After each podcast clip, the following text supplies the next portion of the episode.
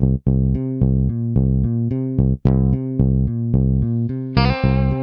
the Pitch. Der Sportpodcast mit Benny und David.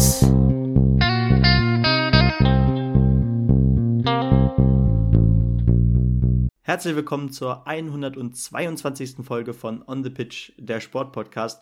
Nachdem ich ja letzte Woche äh, ja, euch alleine auf dem Laufenden halten durfte ähm, über ja, die Sportschlagzeilen der vergangenen Woche, weil äh, ja David mal wieder nicht da war. Diesmal war er in Schweden. Äh, hinter ihm liegt ja auch ein äh, ja, ereignisreicher Sommer, man, wenn man das so sagen kann. Ähm, aber ich denke, äh, wir alle sind froh, dass er wieder zurück ist. Äh, wir sind heute wieder im Doppelpack dabei und ja, erklären euch natürlich wieder, was so in der vergangenen Woche alles so anstand im Sportbereich. Und deswegen freue ich mich auf David. Moin, moin. Ja, das freut mich auch. Danke, Benny, und äh, guten Morgen. Ähm, ja, das wird auch aller Voraussicht nach in den kommenden Wochen so bleiben, dass wir zusammen äh, in die Folgen starten. Und natürlich, äh, der Wintersport steht vor der Tür. Wir haben heute pickepacke volles Programm, kommen wir gleich darauf zu sprechen, was euch alles erwartet. Aber ähm, es gibt noch viel mehr, was euch erwarten wird im Laufe des Jahres. Also macht euch da noch auf einiges gefasst. Wir werden zwischendurch immer mal drauf zu sprechen kommen, was da vielleicht noch so auf euch zukommen könnte an Sonderepisoden. Heute steht unter anderem auf dem Programm Tennis, Leichtathletik, Radsport, Darts und Snooker, HBL, BBL, ähm, Volleyball, WM der Damen, Tischtennis, WM der Herren, einige News, äh, zum Beispiel von Hawaii, dem Ironman, da kommen wir gleich drauf zu sprechen, dem Fußball natürlich ganz zum Schluss. Wir hatten den Klassiker Dortmund gegen Bayern, wir hatten spannende Europapokalspiele unter der Woche. Und die EM-Gruppenauslosung für die Heim-EM von Deutschland 2024, wobei die Deutschen ja nicht in der Quali spielen werden. Ähm, wir hatten einen Formel 1 Grand Prix, der einen neuen Weltmeister, den alten neuen Weltmeister uns äh, gebracht hat und das auf sehr skurrilem Wege. Wir werden drüber sprechen. Die DTM hat ihr Saisonfinale mit einem Crash-Festival in Hockenheim und natürlich auch die NFL darf nicht fehlen und ich würde sagen, äh, wir steigen einfach direkt ein mit dem 50. Bundesstaat der USA, oder? Ja, ganz genau. Äh, starten wir ruhig gerne rein.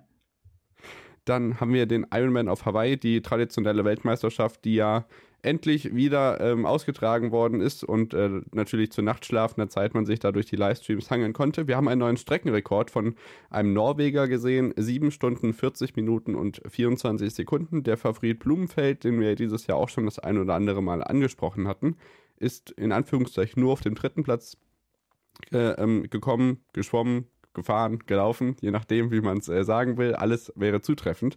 Ähm, in dem Falle gelaufen, weil das Laufen zum Schluss kommt vielleicht. Wir hatten ähm, das Karriereende von Sebastian Kiene, der das letzte Mal bei der WM in Hawaii dabei gewesen ist. Der ist ja 2018 und 2019 dort erfolgreich gewesen, wenn ich da richtig informiert bin. Der ist zum Abschied nochmal Sechster geworden.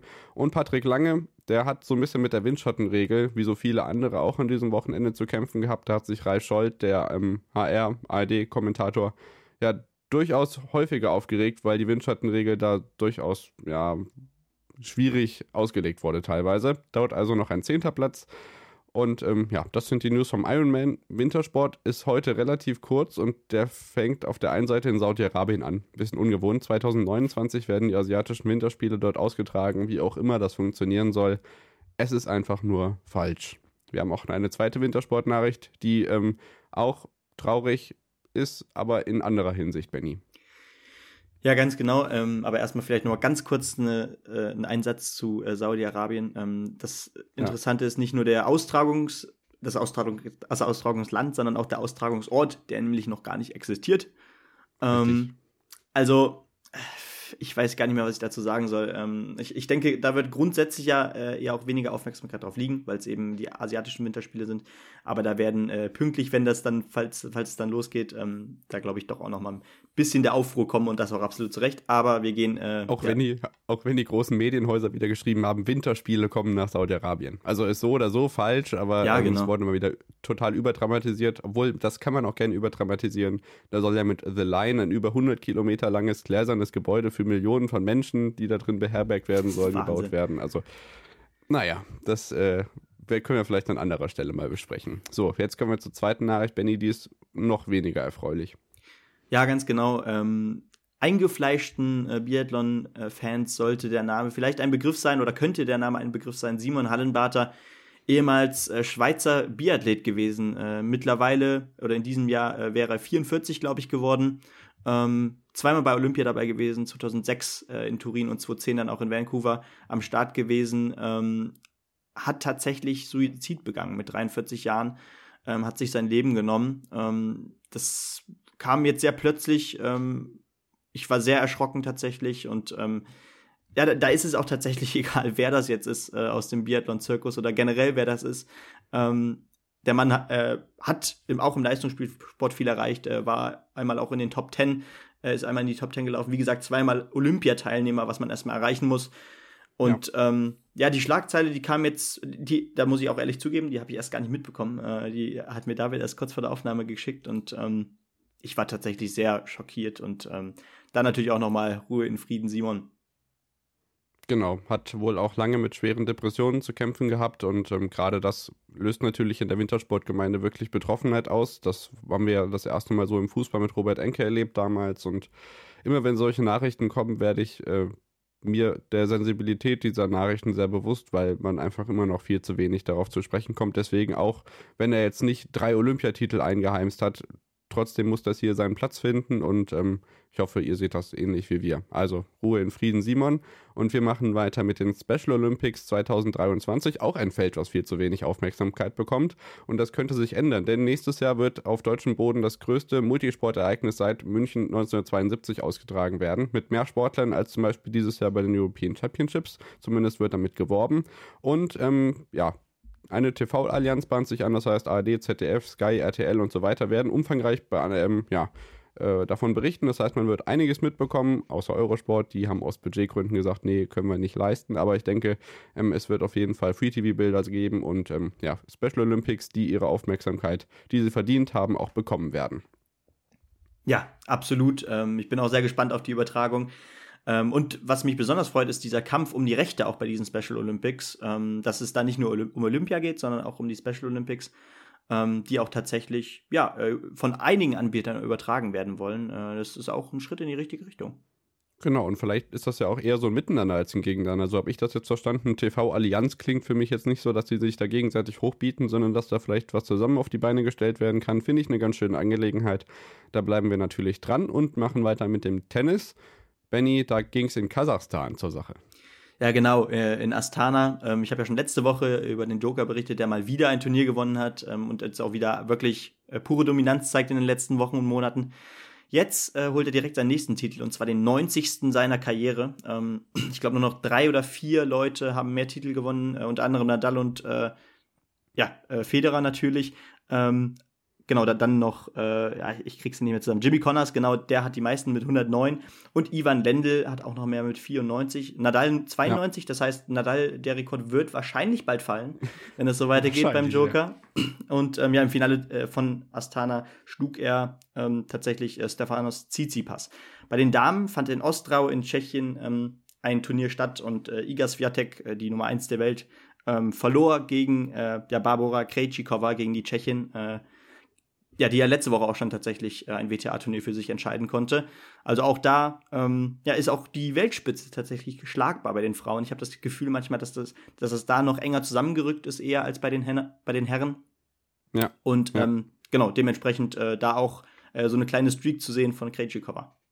Und wie schön auch, dass die Astana Open wieder in Astana stattfinden und nicht in Nur-Sultan, äh, nach dem ehemaligen Staatspräsidenten Nur-Sultan Nazarbayev benannt. Äh, drei Jahre lang hieß die Hauptstadt da anders, also auch vielleicht so ein kleiner Side-Fact, den ich äh, bemerkenswert fand, weil ich mich gewundert habe, Astana, das heißt doch gar nicht mehr so, aber es wurde wieder zurück umbenannt. Ähm, das nur am Rande. Wir machen weiter mit der Leichtathletik. Da gibt es nur eine ganz kurze Meldung, und zwar, dass wir fast schon wieder einen neuen Marathon-Weltrekord gefeiert hätten. Diesmal bei den Damen in Chicago war es äh, Chip von Getic, die nur 13, äh, 14 Sekunden an dem Weltrekord vorbeigelaufen ist und äh, die zweitschnellste jemals gelaufene Zeit einer Frau über die 42,195 Kilometer auf den Asphalt gezaubert hat.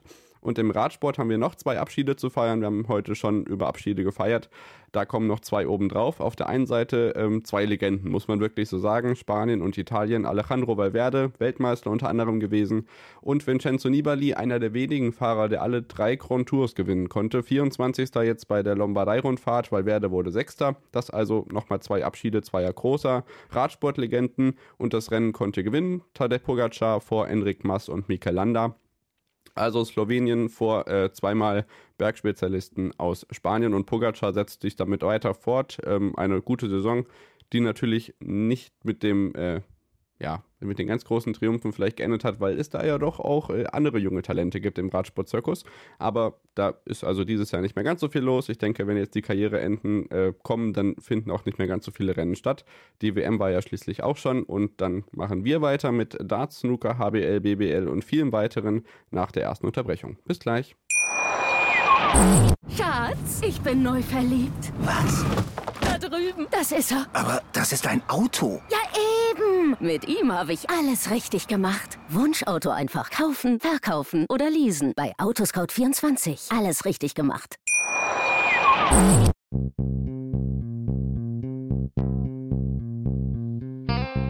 On the Pitch.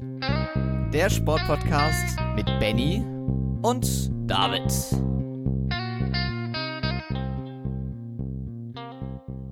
Da sind wir wieder zurück nach der Unterbrechung und melden uns wieder jetzt zunächst mit dem Darts, Benny. Ja, ganz genau. Äh, da stand ja, äh, ja das einzige Turnier im ganzen Turnierkalender äh, der PDC an, was im Modus Double In, Double Out gespielt wird, der World Grand Prix. Das heißt, man muss mit einem Doppel rein starten und man muss mit einem Doppel das Leg dann auch beenden.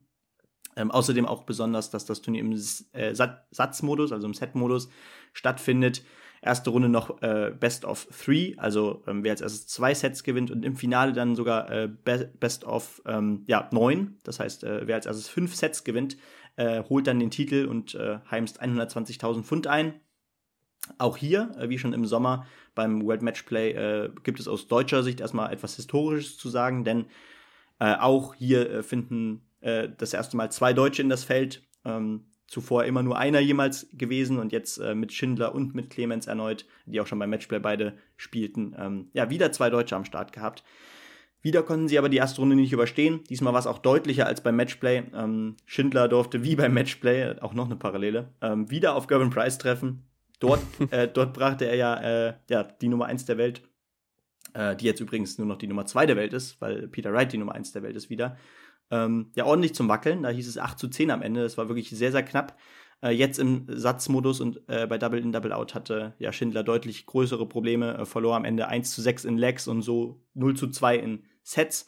Und auch ähm, ja, Gabriel Clemens konnte gegen den UK Open Champion diesen Jahres, äh, gegen Danny Noppert, nichts ausrichten. 0 zu 2 heißt es am Ende.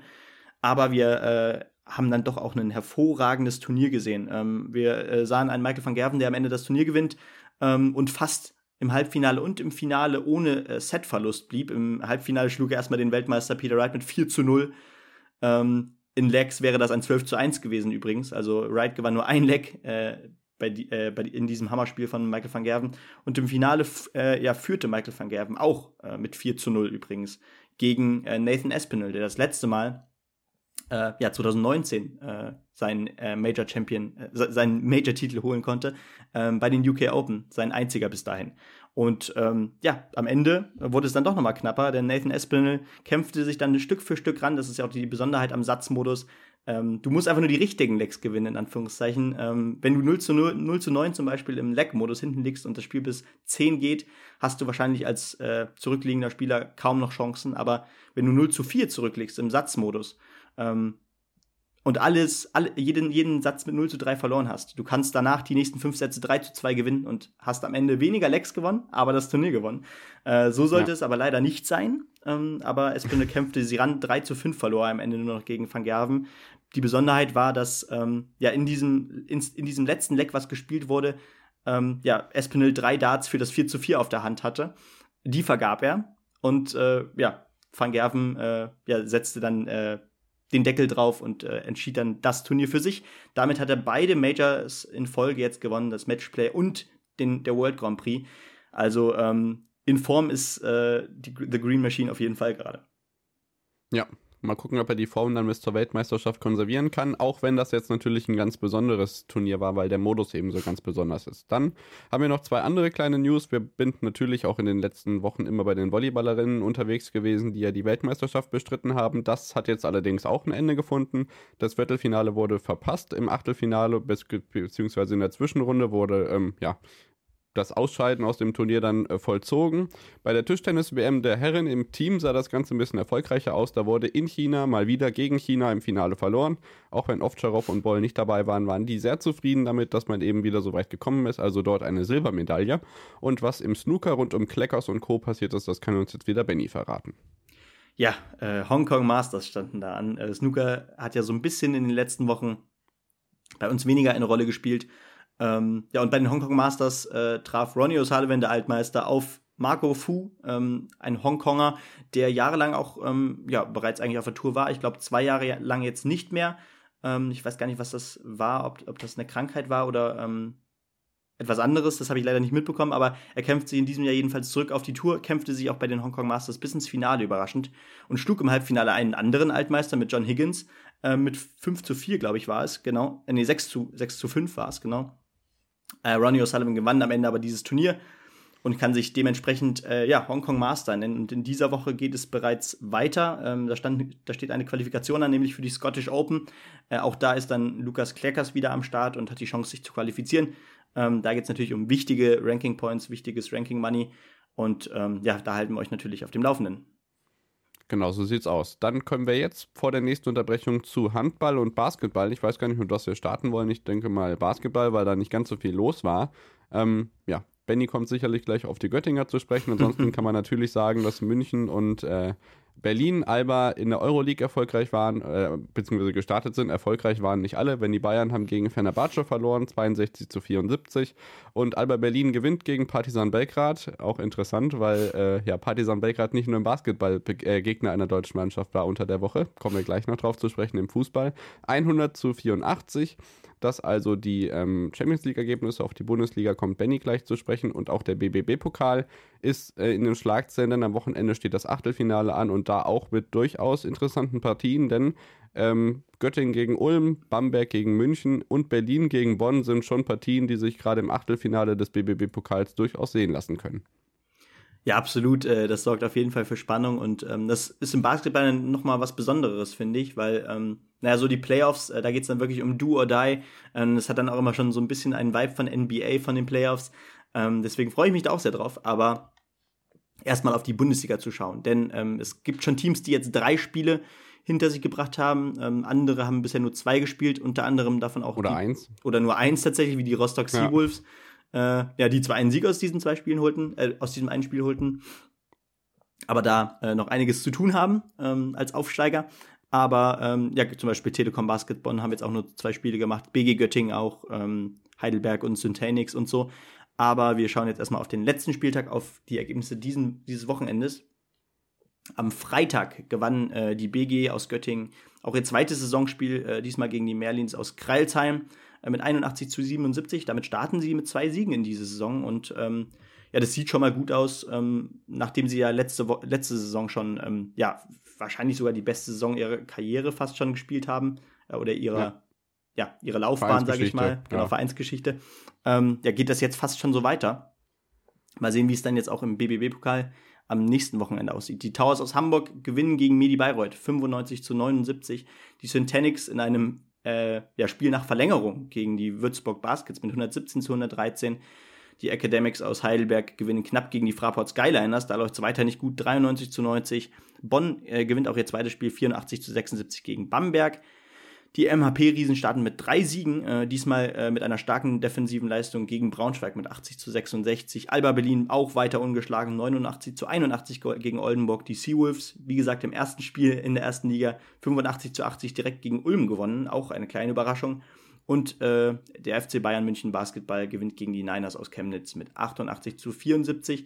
Und dann sehen wir in der Tabelle, dass es da einige Teams gibt, wie gesagt, die noch ungeschlagen sind. Das sind in, insgesamt sechs. Eins davon, wie gesagt, äh, Rostock, die nur ein Spiel haben. Aber Göttingen mit zwei Siegen aus zwei Spielen, Berlin mit drei Siegen aus drei Spielen, MAP Riesen mit zwei Siegen aus zwei Spielen, Bayern drei von drei und Bonn mit zwei von zwei. Also ähm, da ist noch keine so richtige Tendenz zu erkennen und das wird sich natürlich auch noch so ein bisschen ausdifferenzieren in den nächsten Wochen. Genau. Die Saison ist da ja noch recht frisch. Im, Im, Eishockey zum Beispiel ist es ja schon ein bisschen weiter da. München vor Mannheim und Frankfurt und ganz hinten Iserlohn und Bietigheim. Bietigheim ist ein gutes Stichwort, denn damit können wir die super Brücke zum Handball schlagen. Die Handballerinnen aus Bietigheim sind natürlich in der Champions League aktiv gewesen, die unter der Woche übrigens bei The Zone zu sehen ist. Ich finde, das geht immer so ein bisschen unter, wenn man hier über die Handball Champions League schreibt und dann weiß, ja, äh, Bundesliga und Pokal bei Sky, aber der Rest keine Ahnung. Also guckt da gerne auch mal unter der Woche Handball. Das lohnt sich durchaus, weil die Champions League-Partien im Ganzen wirklich immer spannend und knapp sind. Diese Woche zum Beispiel bei den Herren, also Bietigheim war bei den Damen erfolgreich, Magdeburg gegen Wiesla. Äh, Plock 33 zu 27 bei den Herren. Barcelona gewinnt zum Beispiel deutlich gegen Elverum Handball 30 zu 6, äh, 46. PSG gewinnt gegen Zagreb 40 zu 31. Und auch der THW Kiel war aktiv. Die haben allerdings gegen Kielce verloren. 40 zu 37 heißt es da am Ende. Und ähm, ja, Champions League, das war jetzt auch noch nicht so weit. Ich glaube, zweiter oder dritter Spieltag. Und damit sind wir auch da in der Bundesliga angekommen. Und da gab es ein wirkliches Topspiel. Benny Füchse Berlin gegen THW Kiel am Sonntag. Ja, ganz genau. Und ich glaube, es war vorletzte oder letzte Woche, als ähm, die, als ähm, Kiel auch auf äh, Magdeburg getroffen ist. Also äh, das Topspiel aus der letzten Saison, erster gegen zweiter. Magdeburg, ja amtierender deutscher Meister.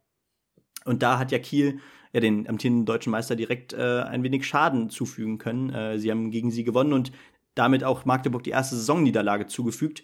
Kiel ähm, wurde jetzt die erste Saisonniederlage zugefügt äh, durch die Füchse Berlin. Also das war wirklich ähm, ja ein packendes Match, kann man glaube ich sagen ähm, mit 34 zu 26 deutlicher Sieg für die Füchse Berlin, die übrigens mit den Rhein-Neckar-Löwen das einzige Team sind, was noch ungeschlagen ist. Die Rhein-Neckar-Löwen äh, gaben sich gegen Minden keine Blöße, 37 zu 25, da geht es ordentlich weiter. Die weiteren Ergebnisse, HSV Hamburg verliert gegen Hannover mit 27 zu 28. Ähm, Wetzlar gewinnt deutlich gegen Stuttgart mit 32 zu 24. Erlangen äh, holt den Sieg gegen den Bergischen HC 30 zu 27. Der Aussteiger, Aufsteiger aus Hamm gewinnt gegen Göppingen, 32 zu 28. Aussteiger ist auch schön. Aussteiger, ja. Gummersbach, äh, ja, weiterhin ein hartnäckiger äh, Club in dieser Saison. Ähm, Jawohl. Also, da muss man wirklich sagen, die tun einigen Gegnern weh. Jetzt hier auch Leipzig holt immerhin einen Punkt. Ja. Lemgo Lippe 26, 21 gegen Flensburg. Auch das ist deutlich, äh, definitiv überraschend. Auch sehr gut. Mhm. Äh, Magdeburg schlägt Melsungen, bleibt damit oben weiter dran. Melsungen weiter im unteren Tabellenmittelfeld. Und ja, wie gesagt, die Füchse Berlin äh, gegen THW Kiel im nächsten Topspiel. Also ich habe auch das Gefühl, äh, in der Basketball, in der in der Handball-Bundesliga, äh, ja, gibt es einfach auch immer mehr Topspiele, ne? Ähm, die, man, die man so als 50-50-Games bezeichnen würde. Ja klar, es sind halt nicht nur zwei oder drei Mannschaften, sondern mit äh, den Löwen, den Füchsen, THW Kiel, Magdeburg und ja eigentlich auch Flensburg sind ja deutlich mehr Mannschaften, Top-Mannschaften, auch die in den vergangenen Jahren vielleicht die ein oder andere Flaute hatten, zum Beispiel die Löwen in den vergangenen Jahren, da lief es ja teilweise auch nicht ganz so rund. Wenn jetzt wirklich alle äh, Top-5-Mannschaften sind es ja dann quasi, je nachdem, was der, ähm, ja, was die Erlanger da zum Beispiel noch fabrizieren, ist es wirklich spannend da vorne und eine Mannschaft, die natürlich auch viel auf dem Zettel hatten, gerade finanziell gesehen, Melsungen, du sagst unteres Mittelfeld, ich sag Abstiegskampf, weil 4 zu 10, also von den Punkten aus sieben Spielen, das ist wirklich unter aller Sau, was da abläuft. Und äh, ganz Handball Deutschland wundert sich wirklich, ähm, ja, dass da keine Mannschaft auf der Platte steht und äh, dass das überhaupt nicht so funktioniert, wie man sich das mit dem Aufwand hätte vorstellen und ausrechnen können und dürfen. Ja, absolut. Also ähm, letztes Jahr war ja schon so eine durchwachsene Saison, Saison, wenn man das so sagen will. Ich glaube, da hat man sich schon mehr erhofft, dass man sich da ein Stück weiter ran an die oberen äh, Plätze kämpfen kann. Ähm, und jetzt sieht das halt wirklich relativ düster aus. Der Saisonstart ist verpatzt ähm, und jetzt muss in irgendeiner Weise tatsächlich dieser Umschwung äh, langsam kommen, weil sonst heißt es tatsächlich Abstiegskampf. Absolut. Genau, aber auch da ist die Saison noch frisch. Sieben bzw. acht Spiele gespielt. Der Handball hat noch ein großes Ereignis in diesem Jahr für euch und zwar Anfang November. Da spielen die Frauen ihre Europameisterschaft. Die Testspiele der deutschen Handballnationalmannschaft der Frauen waren noch nicht ganz so erfolgreich. Ich glaube, das waren sogar zwei Niederlagen. Aber das heißt ja erstmal nichts, denn das Turnier hat noch nicht begonnen. Also Anfang November auch da nochmal ein großes Ereignis. Und bei uns geht es nach der Unterbrechung weiter mit dem NFL-Spieltag, mit dem DTM-Saisonfinale und dem nicht-Saisonfinale der Formel 1, aber wir wissen jetzt, wer Weltmeister ist 2022. Wir werden drüber sprechen, ebenso wie im Fußball unter anderem über die EM-Quali-Gruppen 2024, den Europapokal und natürlich Dortmund gegen Bayern. Bis gleich. Schatz, ich bin neu verliebt. Was? Da drüben. Das ist er. Aber das ist ein Auto. Ja, eben. Mit ihm habe ich alles richtig gemacht. Wunschauto einfach kaufen, verkaufen oder leasen. Bei Autoscout24. Alles richtig gemacht.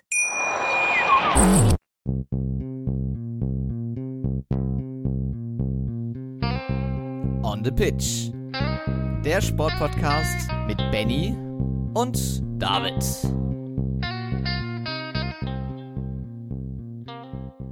Da sind wir wieder zurück in unserem vorletzten Take und wir widmen uns, bevor es zum Motorsport geht, natürlich der National Football League in USA, während Benny noch versucht, sein äh, Kaugummi runterzukriegen.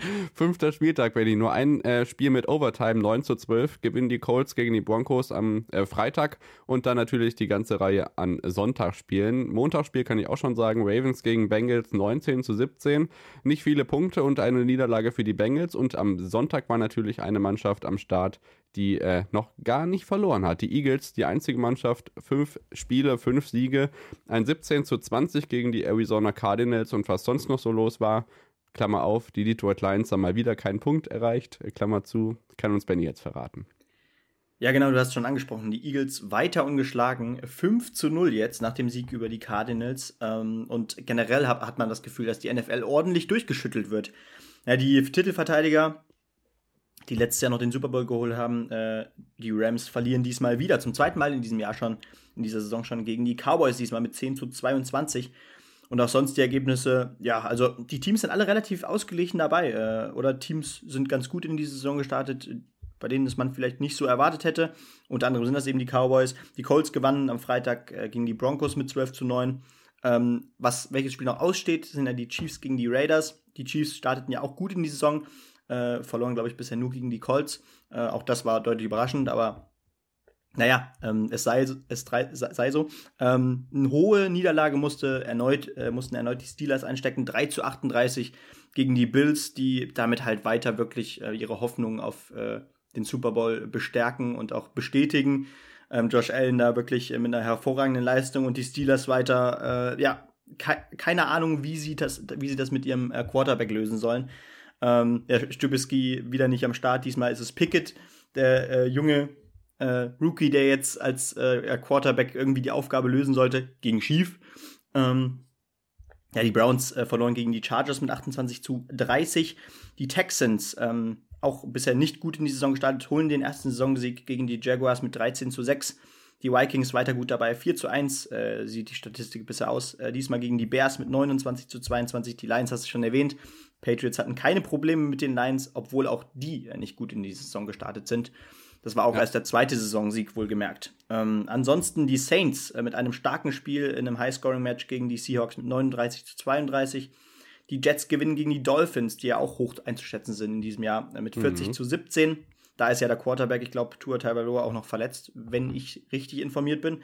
Das heißt, da wird es in den nächsten Wochen auch nicht leichter für die Dolphins. Ähm, die Buccaneers rund um äh, ja, äh, Tom Brady gewannen gegen die Falcons und ähm, ja, das sollte, glaube ich, so das Wichtigste sein. Ja, genau. Man hat natürlich auch in Deutschland noch den äh, Super Bowl Champion unterm Visier gehabt. Die Rams verlieren gegen die Dallas Cowboys mit 10 zu 22. Habe ich schon gesagt. Und dann, ach, sorry, ja.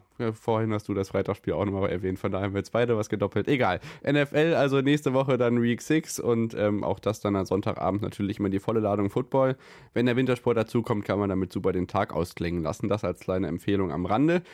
Aber es gibt auch noch andere Ereignisse, die am Sonntagabend stattfinden. Das wird sich in den kommenden Wochen unter anderem in der Formel 1 abspielen, denn wir haben ja noch das ein oder andere Rennen auf dem amerikanischen Kontinent und das wird dann in den deutschen Abendstunden sein. Aber bevor wir zur Formel 1 kommen, müssen wir ganz kurz über die DTM sprechen. Ich weiß nicht, ob ihr Crashbilder vertragen könnt, aber wenn ja, es ist nämlich nicht großartig was passiert an Verletzten es gibt ja ganz schreckliche Compilations zum Motorsport-Crash auf YouTube. Ähm, ich denke, der ein oder andere Crash aus, den, aus dem DTM-Rennen oder aus den beiden DTM-Rennen vom Wochenende am Hockenheimring, dem Saisonfinale der ähm, DTM, würde auch seinen Platz daran finden. Daran beteiligt unter anderem der Teamkollege des neuen DTM Champions. Der ist nämlich Sheldon van der Linde und der Teamkollege im Team Schubert, in B die BMW fahren, ist Philipp Eng, unter anderem bekannt, weil er bei Servus TV als Formel 1 Experte arbeitet, wenn er nicht gerade DTM fährt. Also ähnlich wie Timo Glock das immer macht. Und ähm, ja, der war in so einen Crash verwickelt. Das war wirklich kein Spaß, das anzusehen. Gott sei Dank ist, wie gesagt, nichts passiert. Kein schöner Saisonausklang eigentlich, den Run Racing da übertragen durfte, aber dennoch haben wir natürlich einen neuen Champion mit Van der Linde und das musste einfach aufgrund dieser absurden Umstände, die es da auf der Rennstrecke in Baden-Württemberg gegeben hatte, ihren Platz finden. Aber wir hatten auch noch andere Rennstrecken an diesem Wochenende, die für absurde Umstände bekannt war. Einer davon ist natürlich der Suzuka International Racing Course, auf dem der große Preis von Japan das erste Mal seit 2019 wieder ausgetragen wurde. Benny, wir sind beide früh aufgestanden, du früher als ich, deswegen habe ich das Tippspiel erstmal schön versemmelt, aber ich dachte dann, ja, nach drei Runden rote Flagge. Vielleicht ist es doch gar nicht so schlimm, wenn ich das Tippen vergessen habe, dann kriegen halt alle keine Punkte, weil ich nicht damit gerechnet habe, dass das Rennen nochmal losgeht. das Rennen ist dann nochmal losgegangen und dadurch, dass die Zielflagge dann am Ende der drei Stunden Zeitmarke noch gesehen wurde, gab es sogar volle Punkte. Blöd nur, dass das bis kurz vor Rennende oder eigentlich kurz nach Rennende niemand wusste. Deswegen dachten alle, Max Verstappen sei noch nicht Weltmeister. Das Ganze wird vertagt auf den Austin GP in zwei Wochen, aber denkst du, Benny? Ja, ganz genau. Also ich glaube, naja, auch das Team Red Bull hat sich ja wirklich auch mit dem Jubeln lange, lange zurückgehalten, beziehungsweise generell zurückgehalten, ähm, weil man sich wirklich nicht sicher war. Und ähm, ja, die Informationsbeschaffung lief auch wirklich ähm, ja, desolat, kann man, glaube ich, sagen. Also dann, dann wurde äh, Verstappen frühzeitig als Weltmeister äh, naja, hochgelobt und angekündigt. Dann wurde es schnell wieder zurückgenommen. Also es war ein Hin und Her. Und das nach diesen ungeduldigen zwei Stunden, äh, die ja das Rennen verschoben wurde von äh, 7 auf 9 Uhr, als es dann losging ungefähr. Ähm, dann wurden eben die 40 Minuten durchgefahren. Äh, am Ende, ja, Start-Zielsieg für Verstappen, äh, wenig Überraschung. Aber äh, ja, dann war man auch tatsächlich irgendwann glücklich, wenn's, äh, als es vorbei war. Ähm, weil, also allein die Wartezeit hat sich schon äh, ja, wenig gelohnt. Aber ich, ich würde sagen, ähm, diese zwei Stunden, die wurden auch so gut wie es ging äh, befüllt von, von Sky Sport. Unter anderem durfte Timo Glock mehrfach mit George Russell Tennis, Tischtennis spielen. Nein, natürlich durfte er nur einmal Tischtennis spielen, aber die Wiederholungen, die liefen mehrfach durch. Ähm, und ja, man wusste teilweise selber nicht, äh, womit Ralf Schumacher und Sascha Roos sich so in diesen zwei Stunden beschäftigen sollte. Dann wurde sich random eine Runde von äh, Lando Norris angeguckt, die jetzt keine große Bedeutung hatte. Dann gab es ja noch die Sache später dann mit Gasly und so. Aber ja, wie empfandest du denn das Rennen an sich? Ja, die Sache mit Gasly und so, wenn du das äh, im, ja, im Zweifel so beiläufig erwähnst, muss ich dafür sorgen, dass ich meinen Puls nicht ganz so hoch treibe. Ich habe mich gestern auf Twitter schon ausgelassen. Wir haben 2014 dafür gesorgt, mit einer nicht handhabbaren Politik bei doppelgeschwenkten gelben Flaggen, dass wir 2015 einen Formel-1-Fahrer verloren haben. Und wir haben gestern das Bestmögliche gesehen, dafür zu sorgen, dass es nochmal passieren kann.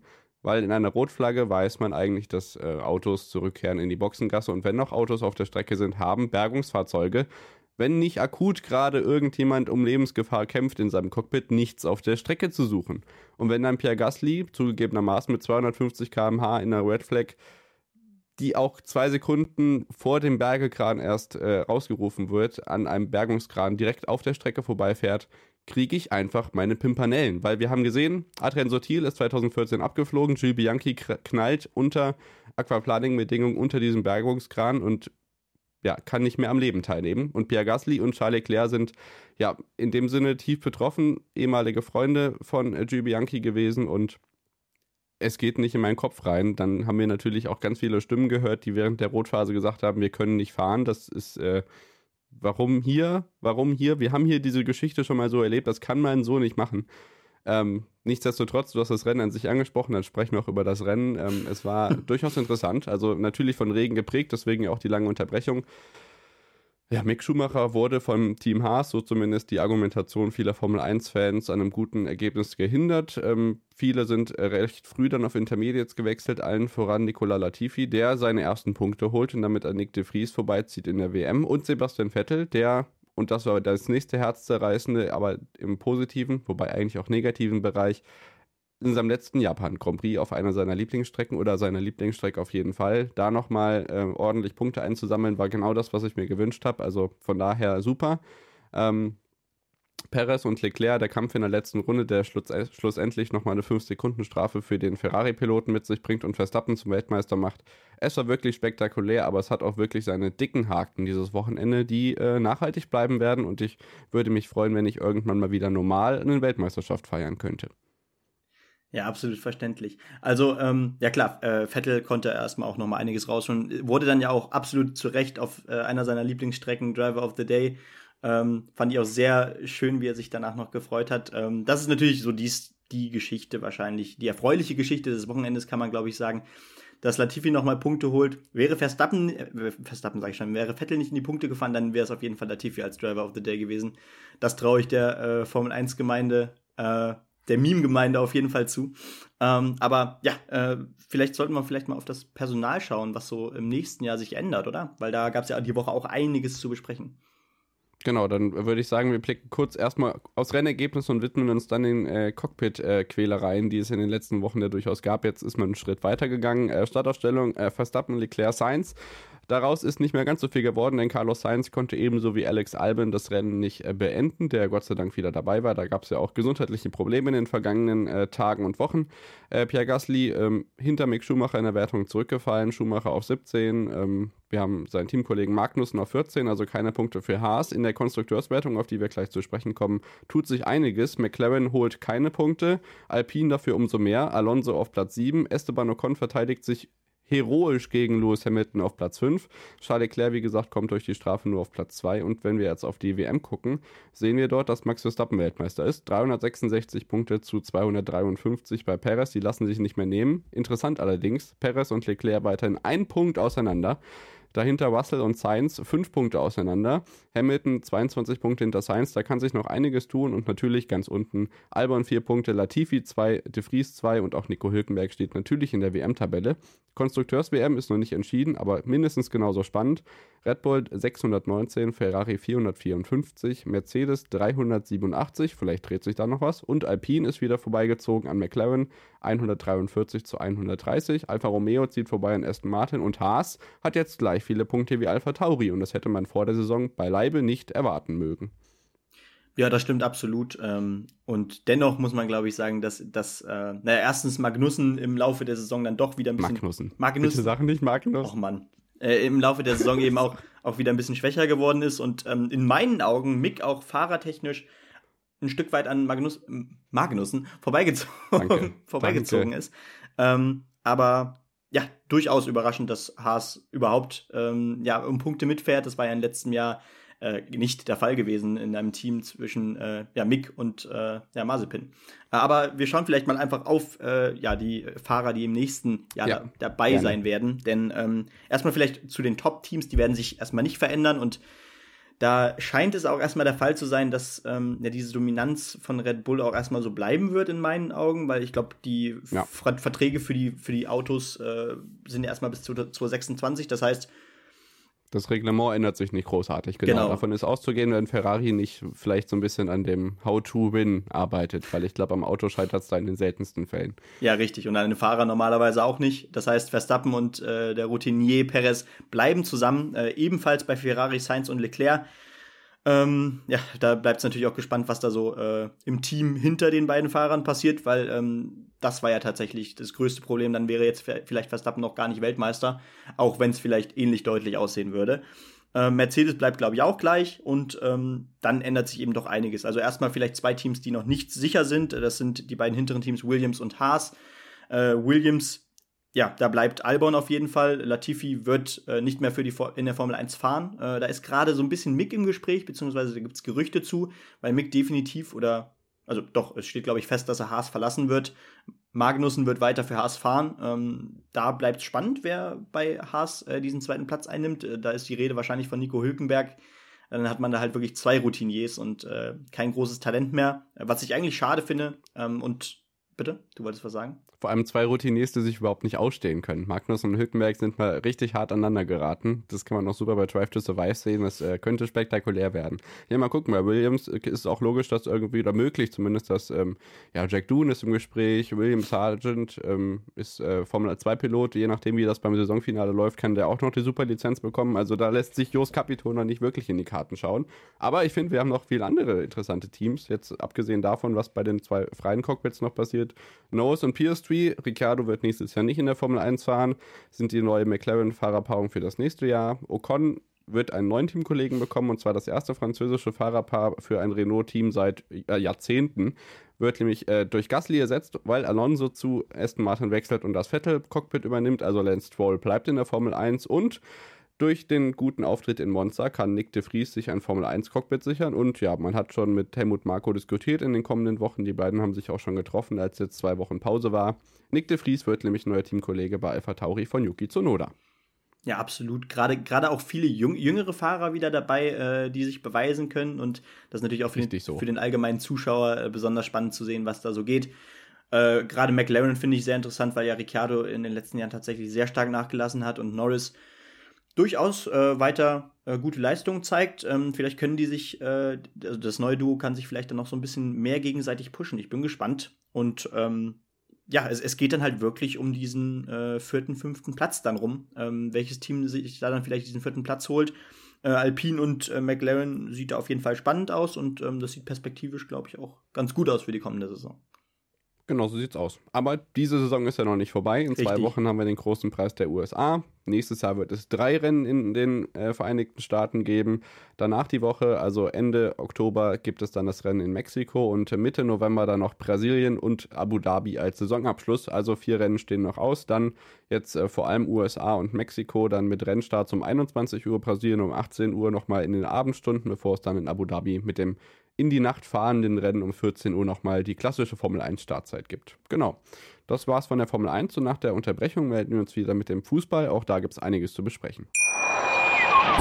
Schatz, ich bin neu verliebt. Was? Da drüben. Das ist er. Aber das ist ein Auto. Ja, eben. Mit ihm habe ich alles richtig gemacht. Wunschauto einfach kaufen, verkaufen oder leasen. Bei Autoscout24. Alles richtig gemacht. In rund 40 Folgen habt ihr mich jetzt schon sagen hören, I want to tell you about the Beatles. Ich habe euch die Geschichten zu ihren Alben und ihren Songs erzählt, euch ihre wichtigsten Wegbegleiter und Vertraute vorgestellt und natürlich die Orte, die für die Bandgeschichte eine wichtige Rolle spielten. Habt ihr die drei bisherigen Staffeln schon durchgehört? Nein? Na, worauf wartet ihr dann noch? Rein in den Podcatcher eurer Wahl und einfach mal losgehört. Und folgt gerne auch unserem Instagram-Kanal iwtty-Beatles Podcast.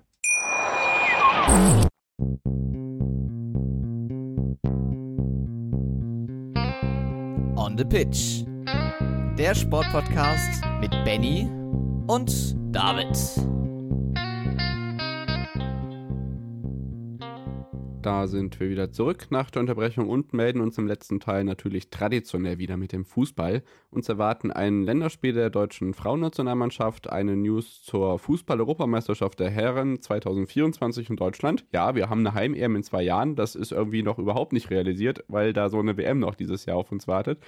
Ähm, Europapokal war unter der Woche und natürlich auch das ein oder andere sehr spannende Spiel in der ersten und zweiten Herren-Bundesliga. Aber lass uns einsteigen mit den Qualifikationsgruppen für die Fußball-EM. Die deutsche Mannschaft von Hansi Flick hat sich ja dafür entschieden, nicht als Gast in der Quali teilzunehmen. Man ist ja als Gastgeber vorqualifiziert, aber ich finde, die Gruppen sind durchaus spannend. Benny, gerade so, wenn ich auf Gruppe B schiele jetzt als Beispiel, das ist eine wirklich interessante Partie oder Partien, die da auf uns warten werden. Absolut, also B und C vor allem, würde ich sogar sagen. Ja. In Gruppe B ähm, die Niederlande mit Frankreich in einer Gruppe, dahinter Irland, Griechenland, Gibraltar und in Gruppe C Italien und England, die da um den ersten Platz kämpfen ähm, und dahinter dann die Ukraine, Nordmazedonien und Malta. Also das sind wahrscheinlich die beiden Gruppen, die da so ein bisschen mit den ersten beiden Top-Teams rausschielen. Ähm, wie wollen wir das machen? Gehen wir die anderen, anderen Gruppen einfach durch? Genau, dann kann ich äh, mit Gruppe A und Gruppe D weitermachen. Wir haben Spanien, die unter anderem auf Erling Holland und Norwegen treffen werden. Allerdings ist Schottland noch davor gesetzt. Äh, das heißt, da ein offenes Rennen um Platz 2, würde ich sagen, mit leichten Vorteilen vielleicht für Norwegen. Mal schauen. Georgien und Zypern dann noch mit dabei. In Gruppe D haben wir dann äh, ja, Luka Modric gegen Gareth Bale, Kroatien und Wales zusammen mit Armenien, der Türkei, auch nie zu unterschätzen, und Lettland in einer Gruppe. Ja, ganz genau. Und dann, ähm, ja, die Gruppe E ist vielleicht auch tatsächlich ein bisschen eng.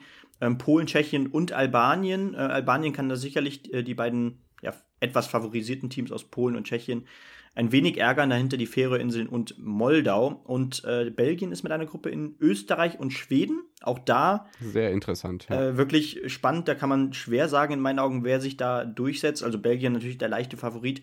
Und dahinter geht es eben um diesen zweiten Platz zwischen Österreich und Schweden. Aserbaidschan und Estland äh, vollenden dann auch diese Gruppe. Genau, Gruppe G ist gerade politisch sehr interessant, weil ja bei einer Gruppenauslosung für die Qualifikation auch immer einige Konstellationen ausgeschlossen sind aus ähm, ja, politischen Gründen. Da spielt nicht ähm, selten der Balkan eine Rolle. Hier allerdings durchaus interessant, weil Ungarn, Serbien, Montenegro, Bulgarien und Litauen zusammen in einer Gruppe sind. Das ist wirklich sehr interessant, auch äh, sportlich gesehen. Gruppe H ist dann eine von drei Sechsergruppen. Da sind auch interessante Mannschaften dabei. Natürlich San Marino, Nordirland, Kasachstan mit der neuen Hauptstadt Astana, die jetzt auch wieder Astana heißt, Slowenien, Finnland und Dänemark. Also äh, Eriksen, Dolberg und Co. bekommen es da durchaus mit interessanten Reisen zu tun. Und in Gruppe I ist Schweiz äh, auf dem Weg in, nach Israel, Rumänien, in den Kosovo. Deswegen dürfen die zum Beispiel nicht in Gruppe G spielen. Belarus, Fragezeichen, mal gucken. Andorra, auch noch in Gruppe I und Gruppe J. Benny ist dann die letzte, auch noch eine Sechsergruppe. Genau, po äh, Portugal unter anderem mit Bosnien und, Herz und Herzegowina, äh, Island, ähm, denen man bestimmt wieder Außenseiterchancen auf die Qualifikation zurechnen sollte und dahinter dann Luxemburg, ja. Slowakei und Liechtenstein. Slowakei, äh, ja, in, äh, wurde in, in, in, einen Topf noch hinter Luxemburg gelegt.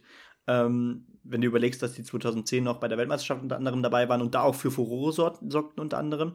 Ähm, ja, spannend. Äh, wer sich da durchsetzt, ja, Portugal ist da definitiv der Favorit äh, Bosnien und Herzegowina und Island, das wird wahrscheinlich so ein Kampf um Platz 2.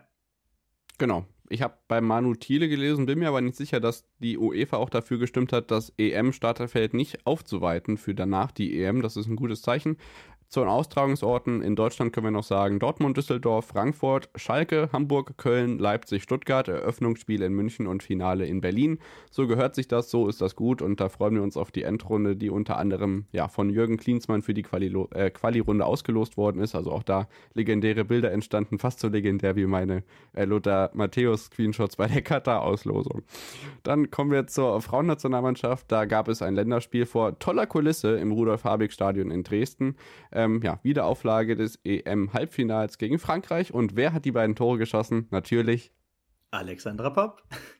genau. Ja, also ähm, das setzt eigentlich diesem Jahr nur noch die Krone auf aus deutscher Sicht. Natürlich hat man dieses Finale gegen Frankreich äh, gegen England war es ja, gegen, gegen, Frankreich konnte man der ja schon gewinnen. Jetzt, ja, jetzt gewinnt so, man aber ja. erneut gegen Frankreich. Also, ähm, ja, dieses Jahr kann auch so ein kleiner Umschwung einen kleinen Umschwung bedeuten für die deutsche Frauenfußballnationalmannschaft. Ähm, weil, naja, vor der Europameisterschaft hat man ja noch gesagt, ja, ganz leichte Außenseiterchancen vielleicht. Und jetzt hat man das Gefühl, diese Euphorie hat das Team wirklich äh, zu einem der besten Teams in Europa ja, gebracht. Werden lassen, ja, ja genau. Also auf jeden Fall, da haben wir bei der EM ja wirklich auch Spaß gehabt. Ähm, der Vereinsfußball tut natürlich ihr Übriges. Da sieht es jetzt mit den Ligaübertragungen auch so aus, dass man da zumindest ein bisschen was im Free TV sehen kann. Natürlich mehr geht immer. Auch die Champions League Gruppenphase wurde letzte Woche ausgelost. Bayern trifft unter anderem auf Barcelona. Ähm, Wolfsburg hat ähm, ja in gewisser Weise Losglück gehabt. Also auch da, gerade Champions League ist ja auch gut zu sehen. Ähm, auch äh, frei verfügbar, soweit ich weiß, über YouTube und The Zone. Da gibt es ja so eine Zusammenarbeit. Also auch da bleiben wir natürlich am Ball und blicken jetzt auf den Europapokal der Herren. Wir können es recht kurz machen in den sogenannten kleinen Pokalen, Conference League. Ähm, ja, Köln Saisonniederlage in Müngersdorf gegen Partisan Belgrad. Ich habe es vorhin schon angesprochen, ist uns ja schon in der anderen Sportart begegnet. Ähm, da geht es dann natürlich kommende Woche, diesen Fehler wieder gut zu machen. Äh, in der Europa League gab es wirklich eine hitzige Partie. Nachdem ich dann meinen äh, Nachtzug aus Malmö genommen hatte, ging es da am nächsten Abend wild zugange, gerade im Fanblock der Unioner. Ähm, das Spiel wurde lange unterbrochen gegen Malmö FF und schlussendlich in Unterzahl gewonnen, wenn ich mich nicht irre. War das mit der Unterzahl Freiburg, Union? Weiß ich gerade gar nicht. Ähm, jedenfalls ein wichtiger Sieg für Union auswärts in Malmö. Manchester United gewinnt 2 zu 3, ganz knapp in Nicosia. Das war wirklich, Union war Unterzahl, ne? Super, danke. Ähm, ja, Ronaldo wirklich desaströs nach dem 6 zu 3 Manchester Derby, jetzt auch auf Zypern wirklich sehr schwach. Das ist äh, weiterhin sehr verwundernswert, was da beim Menu abgeht. Und wenn wir auf die Champions League blicken, Benny, ja, die Münchner Bayern konnten sich aus der Bundesliga-Krise auch in der Champions League befreien. 5 zu 0 gegen Viktoria Pilsen. Bayern 04 Leverkusen verliert gegen den FC Porto mit 2 zu 0. Hatte er dann auch am Wochenende einen neuen Trainer. Das war nämlich das letzte Seoane-Spiel unter der Woche. Eintracht Frankfurt, und das ist durchaus respektabel, mit einem Punkt gegen Harry Kane und die Tottenham Hotspur am Dienstagabend. Und am Mittwoch hatten wir noch einen tollen Auftritt der Dortmunder, der ergebnistechnisch ein wenig täuscht, weil das 1 zu 4 war nicht so deutlich und spielerisch überlegen, wie man das äh, hätte erwarten können und in den frühen Spielen waren beide RB Leipziger, äh, RB Leipziger Mannschaften, wollte ich schon was sagen, huch, beide RB-Mannschaften am Start. Salzburg gewinnt in Sack, äh, zu Hause gegen Zagreb und Leipzig gewinnt gegen Glasgow, also auch da rettet man so ein bisschen die Champions League-Bilanz. Und jetzt darf gerne Benny noch seine Kommentare zur Champions League abgeben. Sorry. Ja, genau. RB holt den ersten, also RB Leipzig holt den ersten Sieg in dieser Champions League-Saison. Da genau. geht es ja auch wirklich um Platz zwei, gerade weil Shakhtar Donetsk auch nur vier Punkte hat und Glasgow einen. Also da geht es auch wirklich noch ums Champions League-Achtelfinale, absolut.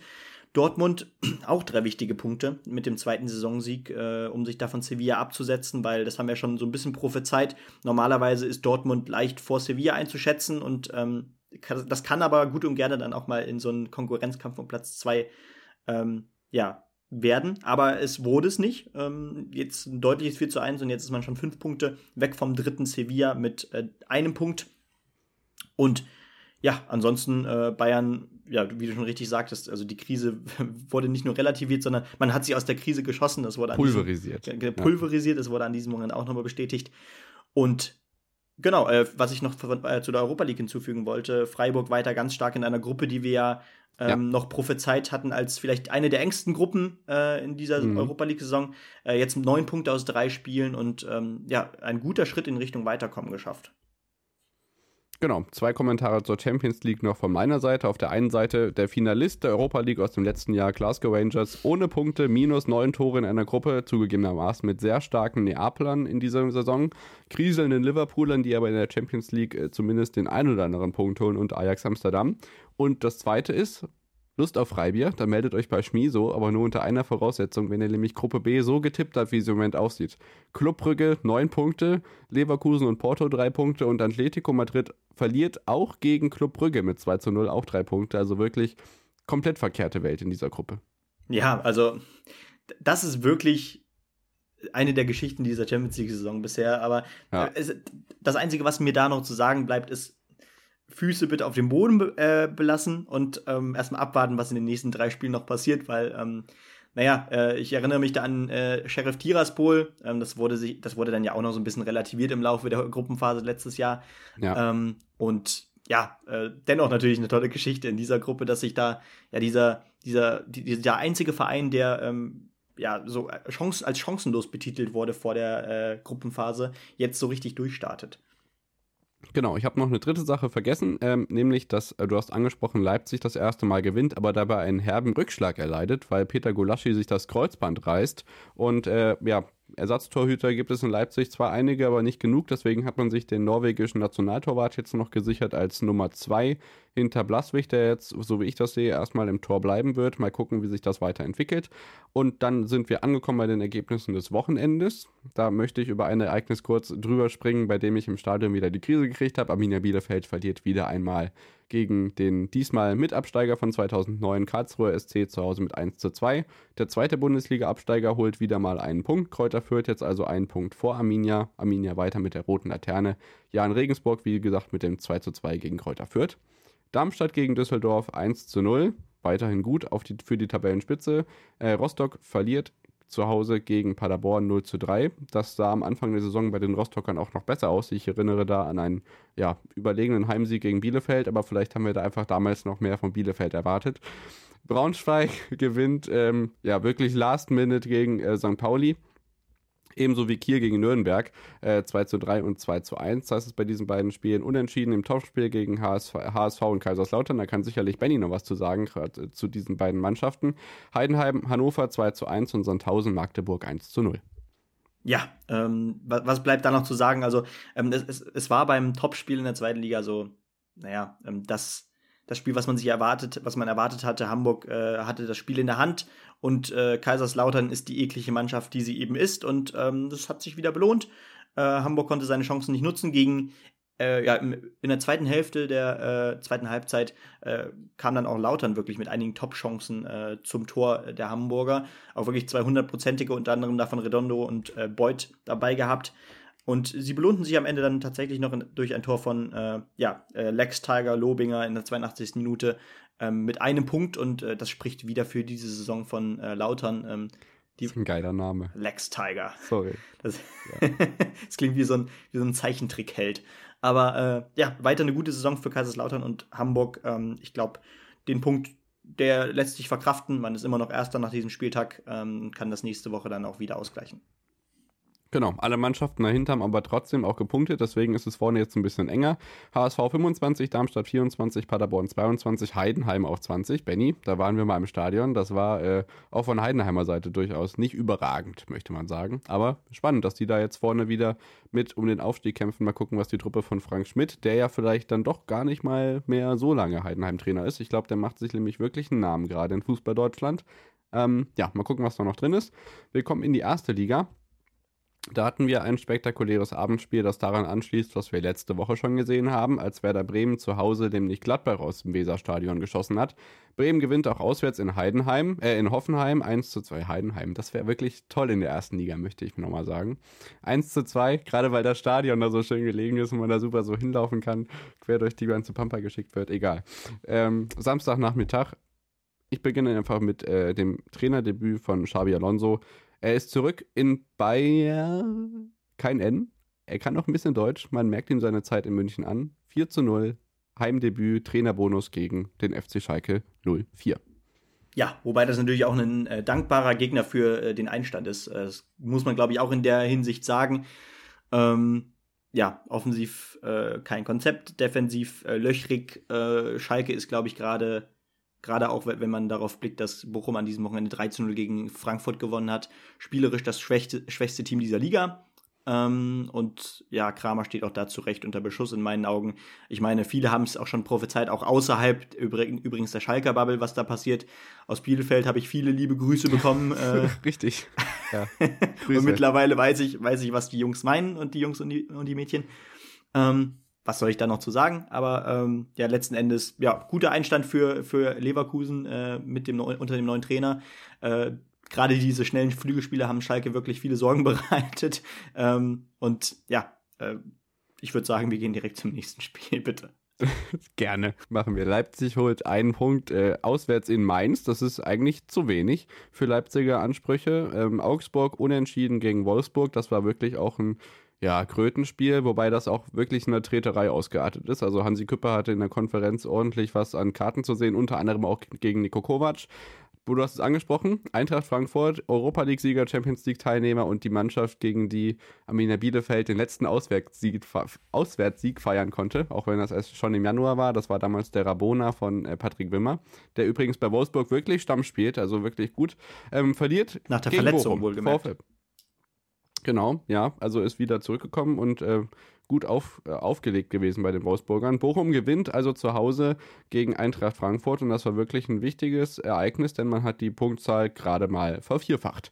Ähm, das ist auf jeden Fall wichtig, ähm, aber man steht dennoch mit minus 15 Toren an dem Ende der Tabelle, wobei das Spiel gegen die Bayern da, glaube ich, gerade was das Torverhältnis angeht, ein bisschen äh, darüber hinwegtäuscht, was da offensiv doch möglich ist bei den Bochumern.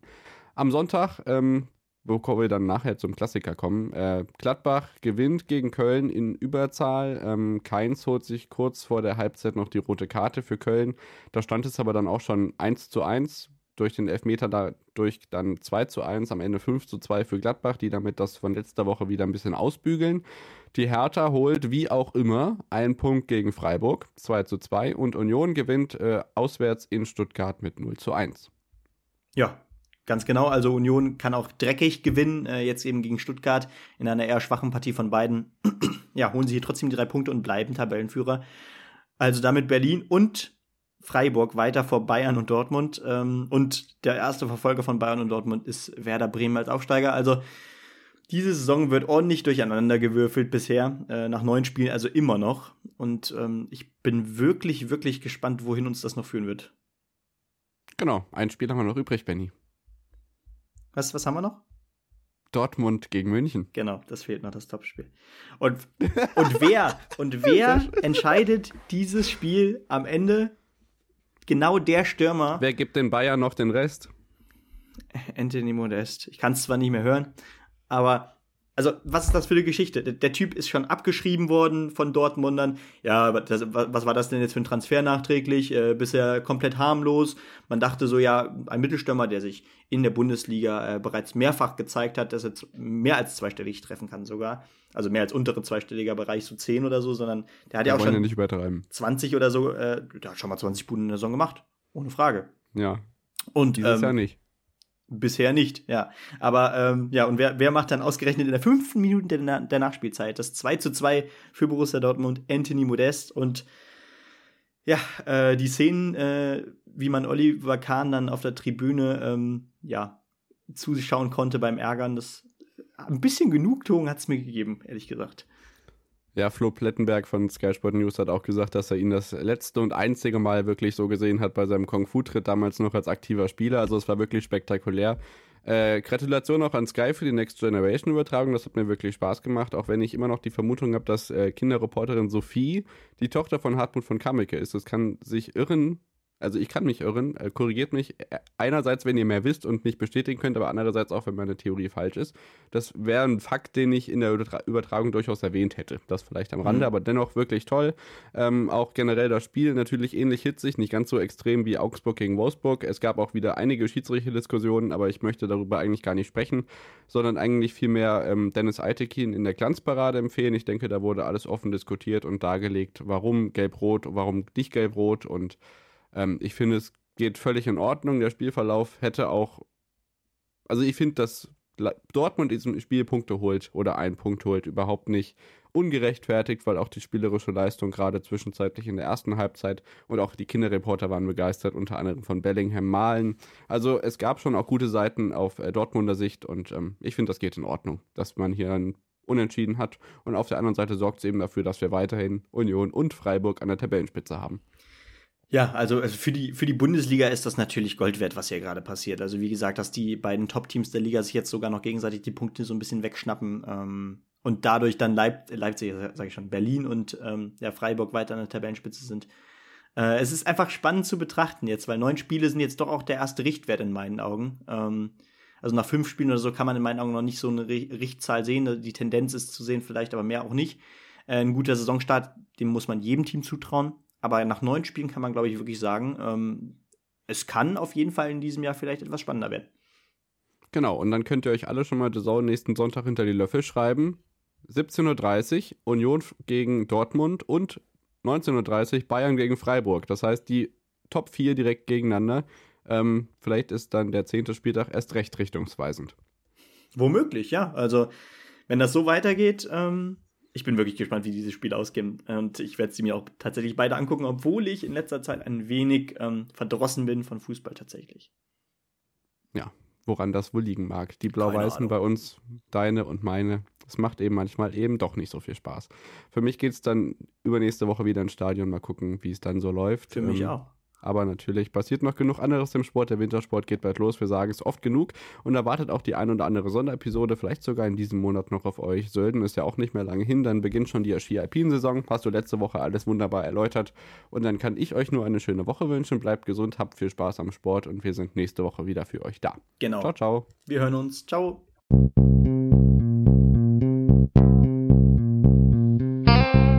On the Pitch der Sportpodcast mit Benny und David.